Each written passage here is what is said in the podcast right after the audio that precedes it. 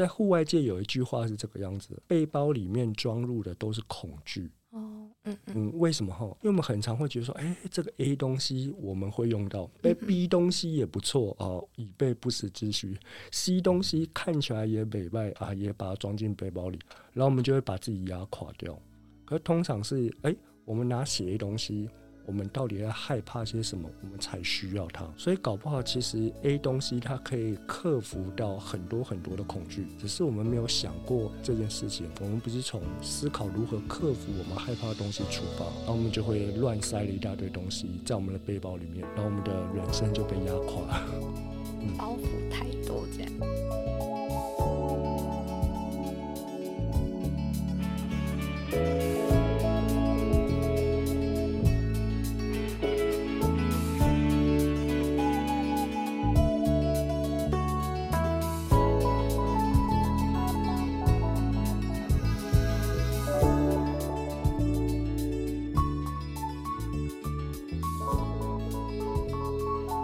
本好书，今天如此，将来也如此，永不改变。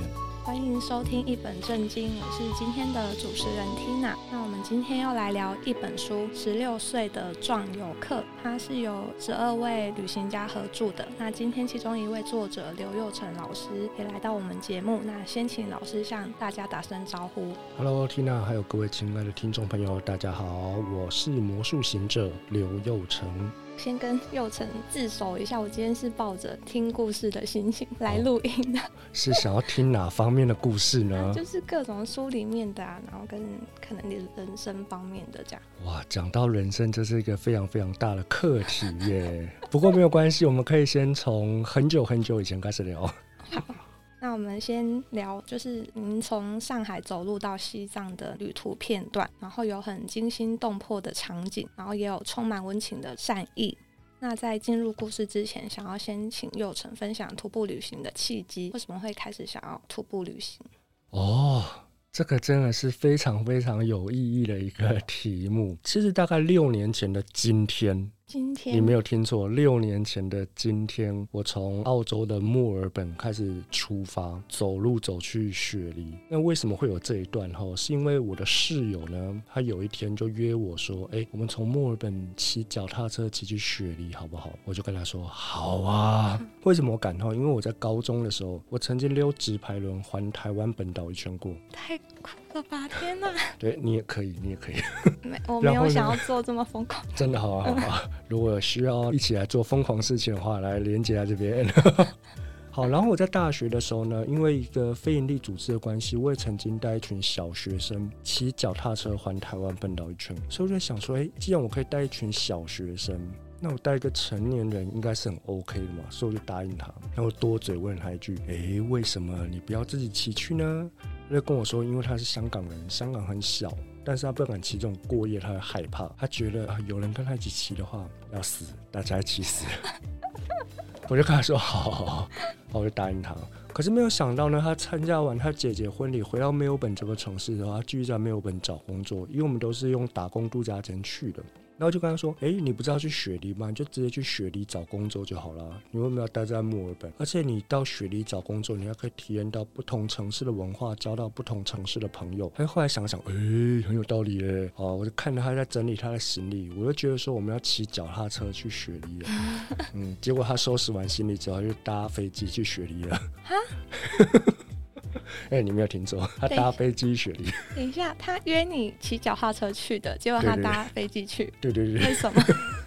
啊，他就想说，好，我要去那边找工作，这样吗？对。然后那个时候也有他喜欢的女生，哦，刚好要移动去雪梨，所以他们就一起搭着 bus，，然后去了机场，然后一起飞去了雪梨，也蛮浪漫的嘛，对不对？我就想说，好，那接下来我要怎么样去雪梨？其实那时候我已经时日不多了。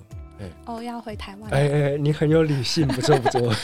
很多很多小学生都会说啊，你要死了哈 啊！其实就是因为要回到台湾的关系。那时候我在想说，哎，既然我都要离开澳洲了，那我要怎么样好好利用我接下来所剩不多的时间？那时候我想说啊，不然这样好了，我不要跟别人一样搭飞机，我也不要跟在台湾的刘成一样骑脚踏车，哇，超中二，对不对？我那时候想说啊，我要做一个我从来没有做过的事情，很困难的，然后我就决定啊，用背着我的背包，用走的，从墨尔本走去雪梨。嗯，所以起源是因为这个样子。那为什么会从上海走路走去西藏呢？是因为我在上海的朋友，他们就约我去上海玩，有一个活动三天两夜。我想说，哎、欸，可是这几年我本来就想要环游世界。Tina 有没有想要环游世界？没有，没有啊。那你居然今天来访这本书？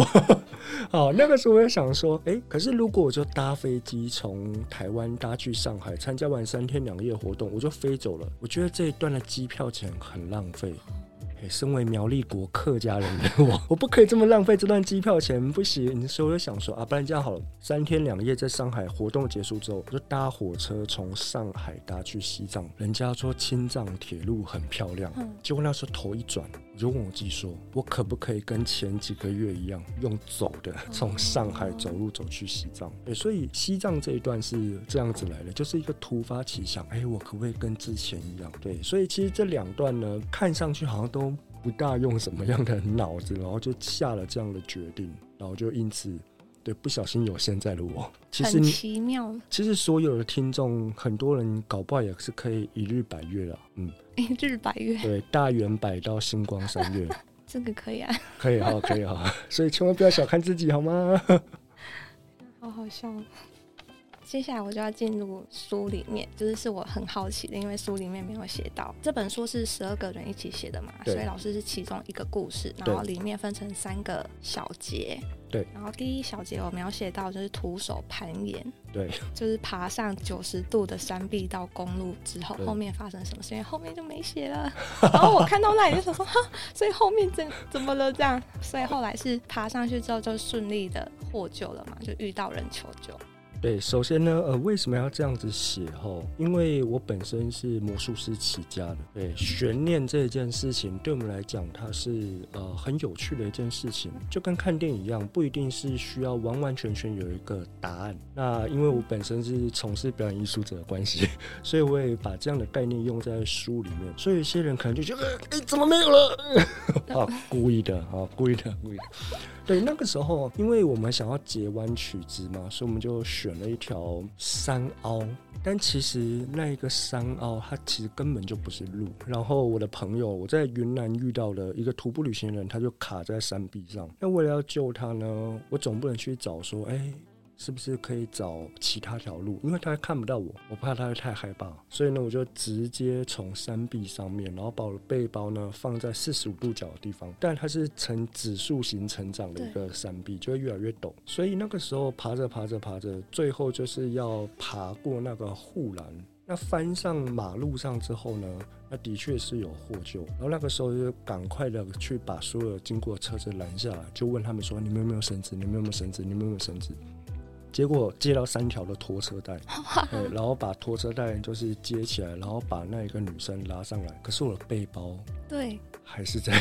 对，后来怎么？对，后来我就去找了那一个不知道存不存在的山路，然后呢，下了那个山路之后，再回到山壁上，然后把我的背包往下丢。然后接下来呢，我就是顺着我的背包落下来的轨迹，然后下了那个山壁，然后再重新背着我的背包，然后再走那条山路，然后再走回到原地来。最后其实是有获救，只不过我们在当天我们就花了非常非常多的时间，但是过程其实是很危险的一件事情。所以有时候我们看到一些前人上面的一些轨迹啊，我觉得还是可以采信的。很多人就会觉得说啊，你从事户外。运动这样子会不会很危险？徒步旅行会不会很危险？那我的经验就是，如果不作死的话，就不会死。通常很多的事情都是因为自己对自己太有信心，过分的信心，嗯，所以就危险就来了。所以那个时候是有获救了，所以你才会今天看到我。觉得非常的惊险，而且后面都是你自己去找背包，然后自己又在爬这样。对对对对对，因为后面去找背包这件事情就没有比我直接徒手攀岩，然后回到马路上还要来的危险，因为徒手攀上去，那个时候是真的是非常危险的一件事情。因为如果我有任何一个闪失的话，拜拜了，对，我就拜拜了。可是那个时候为什么会想要选那条路？是因为与其去找不知道存不存在的山路，那倒不如我用我想要用的方法，起码在我挂掉之前。我还可以照我的自由意志去行动，那我觉得这样子也很蛮划算的啦。起码如果真的有个万一，我在死之前，我还是可以做我想要做的事情。我觉得很帅气的一句话。很帅。谢谢。好危险啊！对，很危险，没有错。我是一个比较保守的人，所以就很难想象像这样子的旅行的方式嘛，或是思考的。哦，很保守，那为什么会想要做 podcast 的呢？这么流行，是我们公司做的啊。哦，所以公司指派你做你就做吗？对啊。那可见你 只差别人推你一把而已。可是有时候录音。因为这是我第一次自己独立录，啊，之前跟同事录的话，就会可以互相 cover，就觉得有时候聊得蛮开心的，嗯、就是蛮好玩的这样。嗯、哼哼哼，然后这次就想说，好，那我就自己试试看这样。嗯，那请问到现在目前还开心吗？可以啊，可以啊。太好，好好太好了，太好了。那第二小节就是老师分享徒步旅行的时候寻找安全睡觉地点的心得，有三个。第一个是隐藏好自己，然后第二个是听从内心的声音，相信自己的选择，第三个是互利共好。那文中有一句话我很喜欢，它是：当我恐惧时，我用脑。当我彷徨时，我听从内心的声音。那这边想要请祐诚举例，在旅程中感到恐惧跟彷徨的时刻是什么样的情境？我先讲一下彷徨这件事情好了。有时候我们会觉得说，哎，这件 A 事情可以，B 也可以。这个时候呢，好像每一个都可以。就像我如果要决定晚上要睡觉的地方的时候，我好像 A 地点可以，B 地点也可以。这时候通常没有办法去评断说哪一个才是最好的，这时候就是顺从自己的直觉直接选。而且这个方法对我来说很受用，因为我可能走着走着天已经黑了，然后那个时候我看到一个哎合适的睡觉的地方，可是其实我是可以再继续往下走。这时候我的。天人交战，对，心跟灵就会告诉我，哎、这个地方可以哦。那通常绝大部分都是我起床之后，然后我就继续走了嘛，对不对？然后走了一两个小时，都没有比昨天晚上睡觉那个地方还要来得好。嗯，所以直觉这件事情真的是非常有趣的一件事情。那当然，为什么会有这些直觉？是因为我可能做的够多了，所以我才会有这样子很反射性的一个反应，觉得哎、这个地方可以。这是彷徨的部分。那很多时候啊，大家会对于说要去做某一件事情，会感觉到很恐惧。哎呀，我不知道我做这个事情到底会不会成功啊？哎呀，如果失败了该怎么办啊？等等之类的，是因为没有用脑去思考，没有很理性的去看待这些事情。比方说，今天有人跟你说要从墨尔本走到雪梨，你觉得 你会怎么回答他？说我不要啊！哦，不要啊！别人不是问你啊，是他跟你说他要做这个事情。我可能问他说：“你都准备好了吗？”啊，很好，很好啊，Tina。所以你就是有用脑去思考这件事情。哎、欸，准备好了吗？那这时候就可以去思考说：“哎、欸，准备了一些什么样的东西？”然后很多时候啊，我们是直接听到一件事情就觉得啊，不可能啊，啊，办不到啊，啊 太危险。可是通常都没有去思考说：“哎、欸，这件事情要怎么样才可以克服这样子的恐惧？”比方说，呃，在户外界有一句话是这个样子：背包里面装入的。都是恐惧哦，嗯嗯，为什么哈？因为我们很常会觉得说，哎、欸，这个 A 东西我们会用到，被，B 东西也不错哦，以备不时之需。C 东西看起来也美外啊，也把它装进背包里，然后我们就会把自己压垮掉。可通常是，哎、欸，我们拿写 A 东西。我们到底要害怕些什么？我们才需要它。所以搞不好，其实 A 东西它可以克服到很多很多的恐惧，只是我们没有想过这件事情。我们不是从思考如何克服我们害怕的东西出发，然后我们就会乱塞了一大堆东西在我们的背包里面，然后我们的人生就被压垮了。嗯，包袱太多，这样。对对对对对对。所以很多时候啊，我们真的是，当我们害怕的时候，真的可以用我们脑去思考一下。然后，当我们彷徨的时候，好像每一个选项都可以，那就可以听从我们内心的声音，直接选一个。那我想要岔题分享一下，可以，可以，你可以岔一百题。是我是一个路痴，嗯，然后就通常，例如说现在有两条路让我选，左边右边，我的直觉都是错的那边，哦，我直觉想要去的都是错的。股市反指标。对。那你很适合放空啊。然后我就觉得，所以如果是像我去旅行的话，就是没有办法，因为我直觉通常可能错了的话，那我之后就会可能更辛苦。所以刚刚听到老师您讲说，您的直觉是通常都是好的，蛮羡慕的，呃、应该是。首先，这件事情是可以训练，但是在回答怎么训练这一个问题之前，我想要问一件事情，就是你走错路了会怎么样吗？我不喜欢迷路，可是我会很害怕哦。嗯、可是如果走了一条可能不是正确的道路，但是你走了十分钟、二十分钟，甚至三十分钟的时候，你发现到这条路好像不是对的，嗯、那你是不是就可以知道另外一条路是对的？对。那就往回走就好了嘛，对不对？嗯、呃，可是通常亚洲国家的确是这个样子喽，就是我们的父母就会教育我们说：“哎呀，你不可以走错路啊，会浪费时间啦，我们要把握时间啦，等等之类的。”好像似乎我们日常生活当中，只要做错了一件事情，我们好像就浪费了我们的生命，浪费我们的时间。那其实并不是这个样子的。像在《十六岁壮游客》里面这一本书里面呢，有非常非常多的旅行的人。他一开始的时候，他不是做旅行的，就像我一样。然后我们也不是一开始的时候就是因为顺风顺水的。有一些人他想要去做一些事情，追求一些事情，他并不是因为哦，我发自内心，我一开始的初衷就是这样。很有可能是因为大环境的关系。然后改变了，然后我们才去做了旅行这样一件事情。那又或者是说，因为旅行这件事情，后来才得到一些好处，然后持续的做这样的事情。所以，只要在日常生活当中，我们不用去害怕说啊，我们如果做错事情了，好像划不来。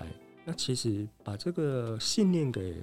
抛除掉，其实就不会有说哦，那我们做错了哦，我们不喜欢输的感觉。但其实人生当中啊，真的每走一步都算数。像我在从上海走路走去西藏的时候，我也沿途会到学校里面去做演讲，所以我甚至会有那种绕了一个反方向。比如说我在安徽的时候，我走去了福建，走了一个多月，再走了一个多月，回到了长江的边上。哦，就是为了要绕去学校里面去做演讲。这样子好像在绕路的结果，不小心让我上了台湾的报纸。哦，我对，所以所以其实人生当中真的每走一步都算数。那其实走错路了，那没关系，起码我们就会知道说，哦，原来这个路上它到底有一些什么样的东西。像我之前在澳洲的时候，会有那种 Google Map。它上面指出有这一条路，结果路牌它上面就是写说没有这条路。它已经写了没有这条路，我本能的就会想要知道到底有没有这一条路，然后就是走了，结果走着走着，这条路突然一个转弯，就是没了，它已经变成另外一条路名了。可是转的方向是另外一个方向，不是我要去的目标。那我就会知道说，哦，啊，路牌上写的是真的。嗯。那我的决定一开始的决定呢，它是不对的。但是我就会知道说，哦，我知道这条路不对了。所以此时此刻，我才有这样的内容可以在你面前跟你说，哦，我以前发生过一些什么样的事情。所以其实这些都是累积自己一些故事。那如果没有做了这些事情，没有这些事故，可能就没有这些故事。所以，我个人会觉得说，千万不用去害怕说啊。我好害怕，我做错怎么办？等等之类的。有一句话这么说：三十岁之前呢，就是不要犹豫；三十岁之后不要后悔。可是如果你不做的话，如果你是犹豫的话，那很有可能你就会三十岁啦、四十岁啦、五十岁啦。可是不管你有没有去做这些事情，你还是会五十岁。那为什么不要在五十岁的时候完成你心目中想要做的那个自己？所以千万不要害怕走错路这件事情。可是后就走错路这件事情呢，它真的是可以被训练，可以让自己走在正确的路上。那我之前呢有一个朋友，他搬去了台北。有一天他就在 Facebook 里面呢，他就说到一句话说：“有一天我把台北所有的路都迷完了，我就不会迷路了。”哦，感觉是一个干话，但是我觉得非常非常的有道理。对，所以这些迷路都会变成经验。对。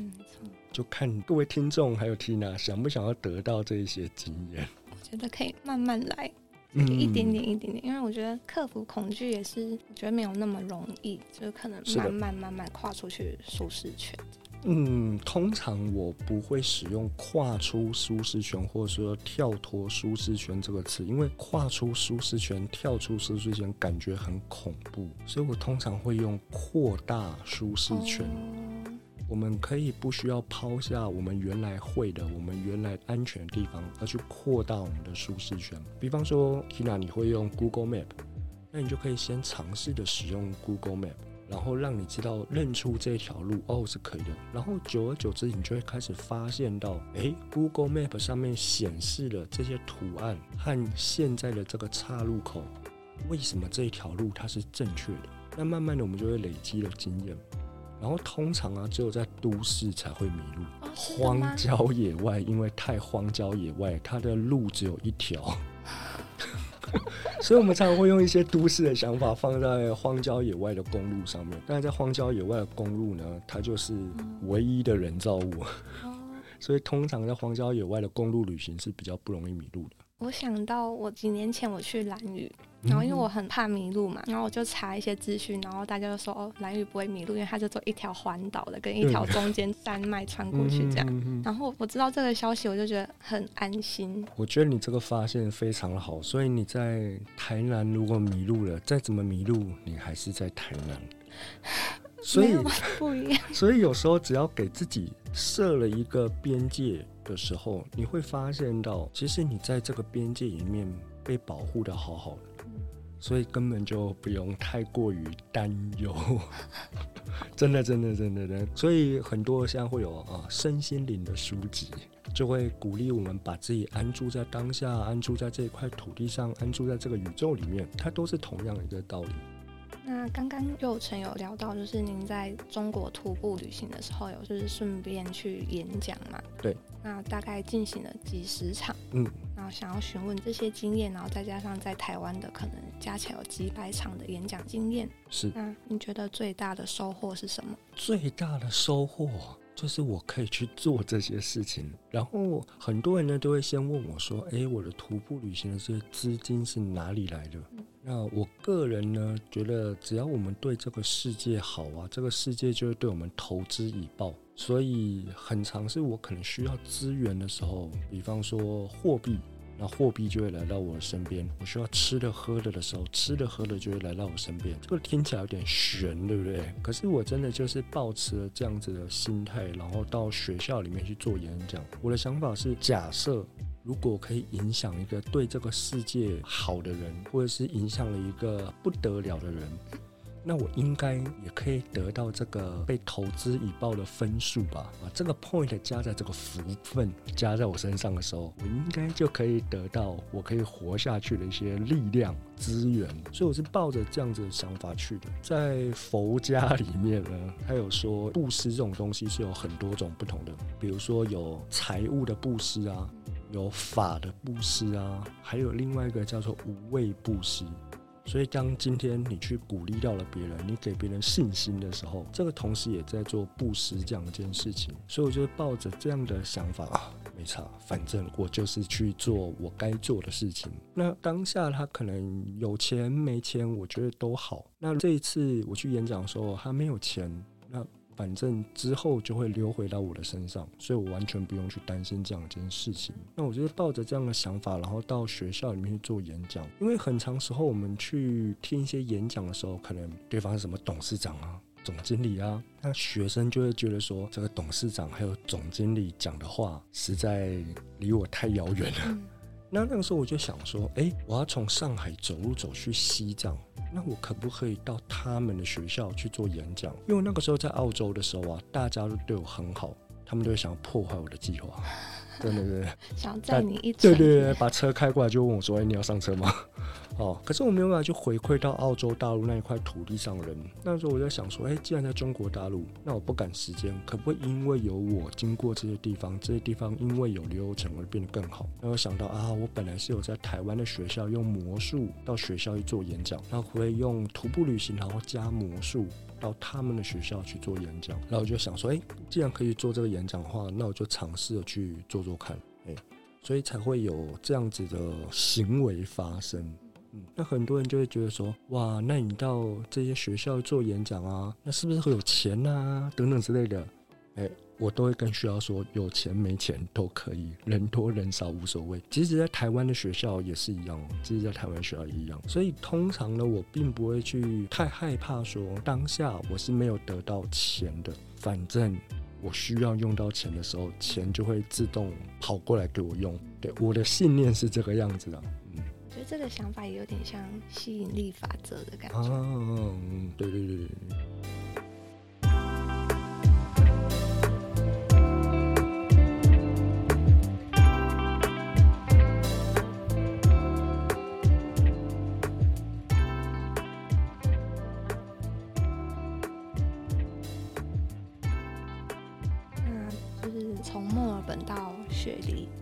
上海到西藏，然然后河北平泉到张掖，那对幼成来说，徒步旅行是一种挑战还是上瘾？就是在还没有徒步旅行之前跟之后，就是你觉得？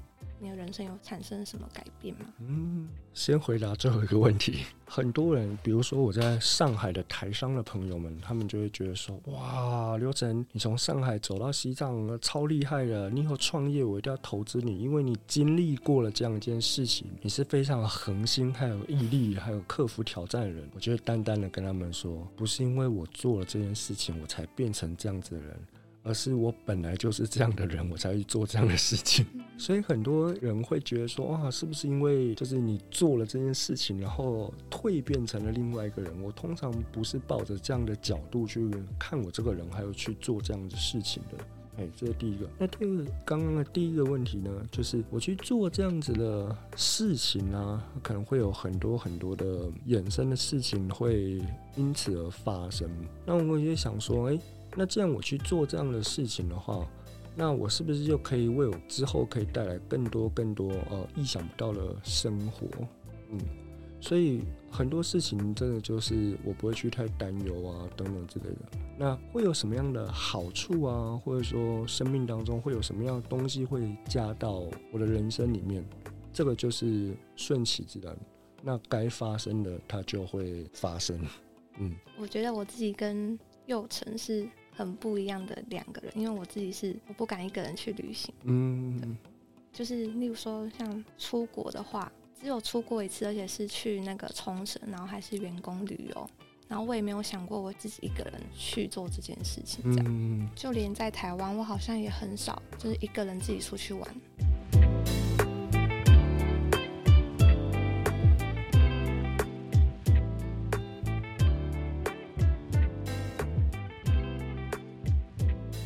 前在脸书上有看到佑成说自己是一个悲观的人，嗯，想知道您是怎么转化变成正向乐观的能量传达给别人这样。好，那因为很多人都会误会我是一个很乐观的人，但你刚才用了两个词，就是一个是悲观，一个是正向。嗯，悲观、乐观通常会讲到乐观嘛，对不对？那正向通常会是说负向嘛，对不对？所以我不认为说悲观跟正向它是相对的。我常常会就是形容我自己在阴暗的房间里面，然后只要哪边呢，只要透出一点点的光线，我就可以很清楚的知道光线从哪里来，那我只要顺着那个光线就可以了。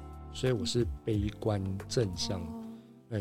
像有一些人，他可能一开始的时候，他可能会设了一个目标，也许这个目标或者这个梦想非常非常的好，然后他只要犯了一点点的小错误，或者说发生了一些些不如意的事情，他就会一直在看那件事情的阴暗面，就啊，怎么会发生这样的事情啊，等等之类的。那对我来说，他就是乐观负向，所以我觉得我自己的话呢，是悲观正向是比较好的，因为事情的起点不管怎么样，只要我们一直不断的往正向的方向去看的时候，也许我们就可以找到通过阴暗隧道的出口在哪里。所以我会觉得我是悲观正向。像呃，我要去澳洲之前呢，我是先把我在台湾所有的工作都放掉，收入是超级大锐减的。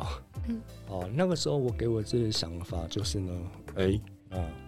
现在我已经一无所有了，嗯，所以我就可以放手一搏了。所以其实我的放手一搏是来自于我的一无所有，我手上没有东西，所以我才有机会去做这样的事情。哇！你在 你在麦克风的远处哇了一声，为什么会有这样的反应呢？我觉得这是一个很勇敢的事情啊。嗯，是，是不是因为你拥有了太多，所以就会很害怕失去这些东西？但是我觉得我拥有的东西应该也是一般人拥有的。嗯，对啊，就是可能工作啊、家人什么的，嗯，这样。嗯嗯嗯。但是我就不会不知道哎、欸，就是没有那个放下的勇气。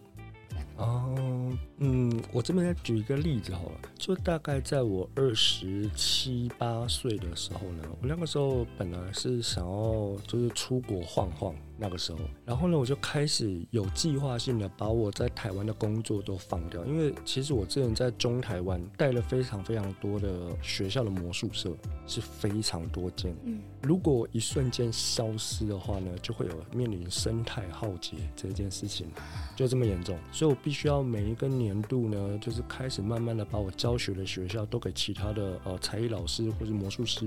好，所以我开始慢慢放掉这些事情的时候呢，我收入是肉眼可观的锐减，是锐减。可是我多出来的时间，哎，这时候神奇的事情就发生了。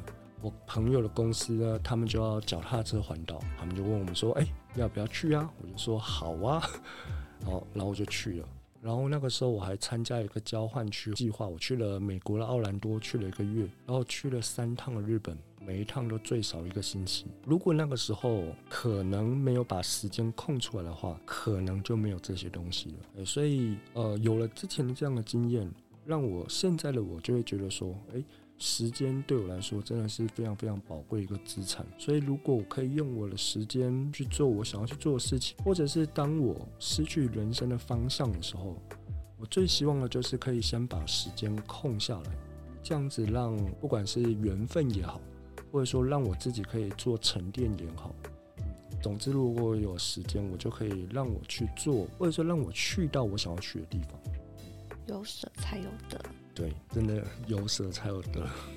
那最后想要请佑成聊聊梦想。现在有梦想吗？以及对梦想的定义。那我会想问这题，是因为我。前阵子大概上礼拜还上上礼拜，然后就是有一个作家来我们这边，他出书，然后来签名这样，嗯，然后我们就在旁边帮忙，然后他就会跟我们聊天，然后他就问说：“你现在有梦想吗？”我就说没有，嗯哼哼哼哼，所以就是想说，OK，来刚好问祐诚这题这样。哦，好好，有另外一个词，它叫做啊。哦类似像梦想绑架，或者说梦想焦虑，嗯，就其实有没有梦想，它真的超级重要吗？哎，对，你在我面前摇头了，OK，所以听众朋友，我们听他在我面前摇头了，OK，我们会发现到，其实没有梦想好像无所谓，对不对？是吧？是好像没有也不会怎么样，对，好像没有也会怎么样，对，没有错，这个就是现实。没有梦想其实不会怎么样，但是如果有梦想的话，搞不好会比较好。为什么呢？很多人常常会觉得说，生涯规划啊，或者说有定定梦想这件事情是非常不切实际的，因为常常我们会听到说，计划赶不上变化，但其实对我而言，有计划才好变化。就当我们想了很多的可能的发生的事情的时候，如果外界它有任何的变动的时候，我们就可以选择我们之前可能有想过的一些方法，然后去应对到现在此时此刻发生的情境上面。那对我来说，呃，虽然我也到学校去谈梦想、谈目标，可是有时候，尤其是年龄比较大了，比方说 EMBA 的学生，我就跟他们说，嗯，其实我不是用梦想这个词，哎。因为有时候大人都会觉得说，谈梦想这件事情太虚幻，然后对于小朋友来说，谈目标这件事情好像太严肃了，所以我通常会把梦想和目标都是统称为我们想要做的事情，如此而已。比方说，因为通常我去学校演讲的时候是两节课，然后中间是没有下课的。可是如果同学你要去，就是上厕所的话，你是可以去的，要记得回来。哦，这个通常呢，有些人他真的就是撑不住啊，他的膀胱就是可能比较无力啊，他去上厕所。那他回来的时候呢，那刚好讲到我下半段的时候呢，我就会去鼓励他们说：“哎，同学，你们刚刚去有去上厕所的同学，或没有去上厕所的同学都非常好。为什么？因为你遵循了自己的意志去做你想要去做的事情，所以，其实梦想这件事情，它可以小到这种，就是我要去上厕所，或者是大到我可能想要在什么时候做什么样的事情，或者是成为什么样子的人。比方说，我在二零一九年的时候，我开始展开我第三趟的徒步旅行。那我去做了这样一件事情，然后那个时候我想说，哎，我这样子好像跟流浪汉其实也没差多少。然后因为我头发因为日益稀疏，你知道吗？那我就想说，好，不然这样好了，那我就捐一次头发，对，把我的头发留到三十公分，把它捐给有需要的人，比如说得癌症的癌友，给他们做假发。哎，然后呢，我那个时候就把头发呢留到三十五公分。为什么会知道三十五公分呢？为什么这么准呢？因为我把头发呢理成光头，然后我就哎把它捐了出去。小到这种捐头发这件事情，或者是很多人呢，他可能想要成为他心目中的那一个人啊，比方说好老公啊、大善人啊，这些都好，这些都可以称为是梦想，也可以称为是目标。那总而言之，它都是我们想要去做的事情。只要愿意把任何的人生的拼片拼在我们人生拼图上面，我都觉得说这是非常值得去做的这样一件事情。可是有时候我们日常生活当中，现实不一定能够找到我们非常非常想要做的一件事情。其实，在生涯规划里面，我们通常会使用两个工具，一个叫北极星，就是有梦想那一种。可是，并不是每一个这个工具都适合每一个人。那另外一个呢，我们就鼓励大家使用手电筒。只要去细心留意生活当中发生一些事情，或者去留意自己的身上或者是心中发生一些什么样的变化。我们今天看到一个东西，我们对它有没有感觉？诶，如果有感觉的话，搞不好它就会是可以带领我们前往未来的一个路上的东西。所以，不管是用北极星也好，不管是用手电筒也好，这些都是可以帮助我们往人生的下一个阶段迈进的。所以，大家如果你没有所谓的梦想的话，也没有关系，你的梦想搞不好它没有很遥远，它搞不好就是等一下去上个厕所，或是你下个月你想要买什么样的东西，吃什么样的餐厅，这些也都非常非常好，这些都可以让我们一直持续了我们人生的下一个阶段迈进。讲的好，我讲的好啊！而且我那我刚刚瞬间觉得，哦，好像又成变主持人了，这样我被带着走。那不然我们来采访一下 Tina 好了。那你最近有想要做什么吗？我知道你好像之后是不是又要再去徒步旅行？对，七月预计七月中旬的时候，我会回到张义，因为我本来是第三趟徒步旅行的时候，我是从河北的平泉经北京，然后到张义的时候呢，疫情就爆发了，所以我就回来了。啊，我本来呢是想要横跨欧亚大陆，走到欧洲大陆最西端，在葡萄牙罗卡角。但是因为现在三年过去了，哎，我也不知道在我的人生当中，或者说在这一两年的生命当中，哪一些人会走进我的生命里面。虽然我现在是单身，但是也不知道未来会发生什么样的事情。那我的现在的想法就是，我七月中的时候呢，会回到张义，然后先完成中国这一段。欸、因为 Tina，我不知道你有没有听说过，在西藏省，台湾人是不可以自由行的。嗯嗯嗯，有听过哦。嗯、所以我是偷渡进去。可是怎么能成功？因为、欸、就就是可以成功。那西藏的这个书记呢，他调去新疆了，所以这几年新疆的管理是，我们大家可以看从新闻媒体会发现到，新疆的管理是一直收紧。对。那我不知道。未来的什么时候会不会也发生哦？台湾人不可以进到新疆自由行，所以我也希望在今年的七月中旬呢，然后回到中国大陆，把中国段先完成，就走到喀什，就是中华人民共和国和塔吉克的边境。嗯，那如果以后新疆不能够走，那没有关系，起码我已经完成这一段了。那如果我可能二十年之后，我想要再去做这样的事情，那我就飞进中亚，然后继续完成这个旅行。那对我来说，这个旅行它并不是一个挑战，它对我来说就是人生当中我想要去做的一件事情。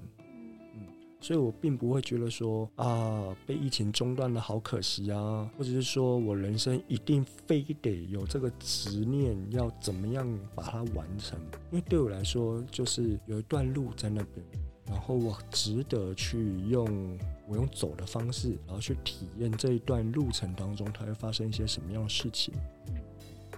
那那除了用徒步的之外，你之后也会想要就是跟可能大部分人的一样，坐飞机或是之类的出去玩吗？我本来一开始在去澳洲之前，嗯、我是想要澳洲结束之后，然后用交通工具，用走陆路的方式，就是从东南亚，然后绕地球一圈。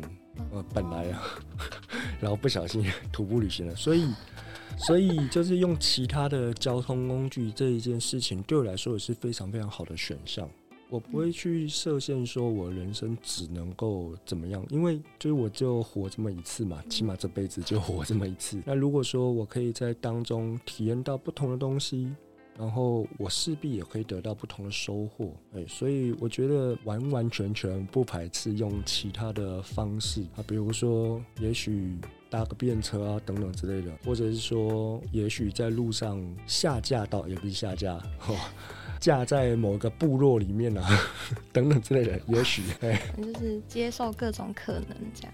对对对对对，最重要的是是当下，我觉得嗯，这件事情是 OK 的，嗯，然后就顺着这样的缘分把我带到未知的一个地方，然后我就可以体验到这一段的过程。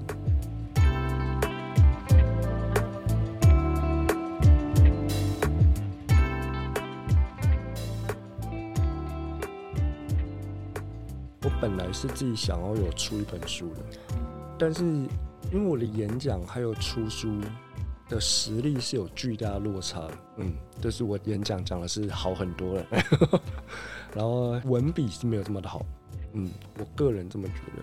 可是有一天，就是呃，书中的伊娃伊娃，还有约我说，哎、欸，我们来合著一本书。因为这个蔚蓝出版社呢，他在以前呢有这种十六岁的哲学课、十六岁的海洋课、十六岁的荒野课等等之类的。然后我想说，哎，十六岁的壮游课，哎，这样子的话，好像跟我到学校里面去做演讲的理念是差不多的。因为我到学校里面去做演讲，我也希望说，哦，同学因为有一个神经病，他去做徒步旅行这样一件大家好像都可以做的事情，就是走路的这样一件普通的事情，然后去了解到说，哦。他现在就可以开始认识自己，现在开始了解这个世界，然后所以我就觉得说，哎。既然有这样的机会的话，我觉得可以一拍即合，所以就跟着伊娃还有很多其他的旅行的人一起合著了这本书。所以我们是非常非常的对这本书，我们是有蛮大的期许的啦。因为十六岁，他真的是一个非常非常很适合发展自己还有了解自己的一个时候。因为太多人他可能念完了大学四年之后，然后得出了一个结论：这个系。不适合我，可是如果可以再早一点开始，就想要认识自己，还有了解这个世界的时候，那我相信他就不会，比如说你觉得白走了路啊，或是白花了这些时间。可是要怎么样才可以有这样子的想法呢？通常就只有呃，唯有观世界，才有世界观。当不知道这个世界长成什么样子的时候，我们真的是很难去呃用很多的方法去判断说这件事情到底适不适合我，或者说这个世界到底长成什么样子。所以我们会想要借由旅行让大家知道说哦，原来世界很大哦，原来有人去叙利亚留学啊，比如说书中的菲亚斯，他就是去叙利亚留学，或者是哦，原来。我可以用我的兴趣，然后变成一技之长。比方说，书中的玛雅人，他在小学五年级的时候，他就对玛雅文化非常非常的有兴趣。所以，我们就非常非常希望可以透过这样子的一本书，让不管是家长还是学生也好，都可以知道说，诶，其实很多事情它是值得去做的，因为这个世界本来本来就有非常非常多的不一样。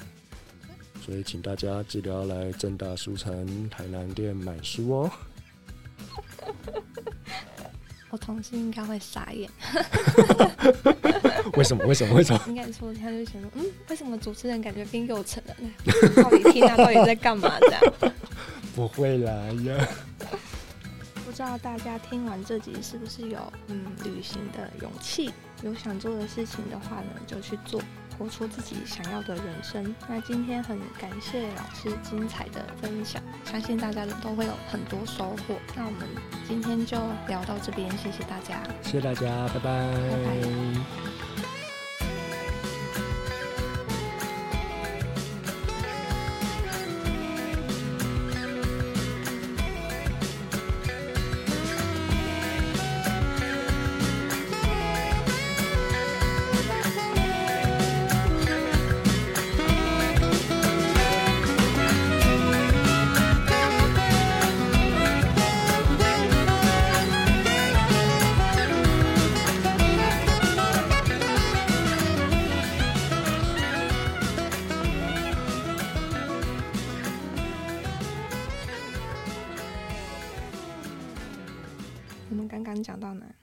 就是你 通常呢都是跟团，或者说你之前只有一次的出国旅行。对，然后又成你说什么什么什么玩之类的。嗯，是在你把我的访纲我们这一趴重来。没关系，这个就就这样结束在这里。没有，我们可以重新五四三二一，action。没有，没关系。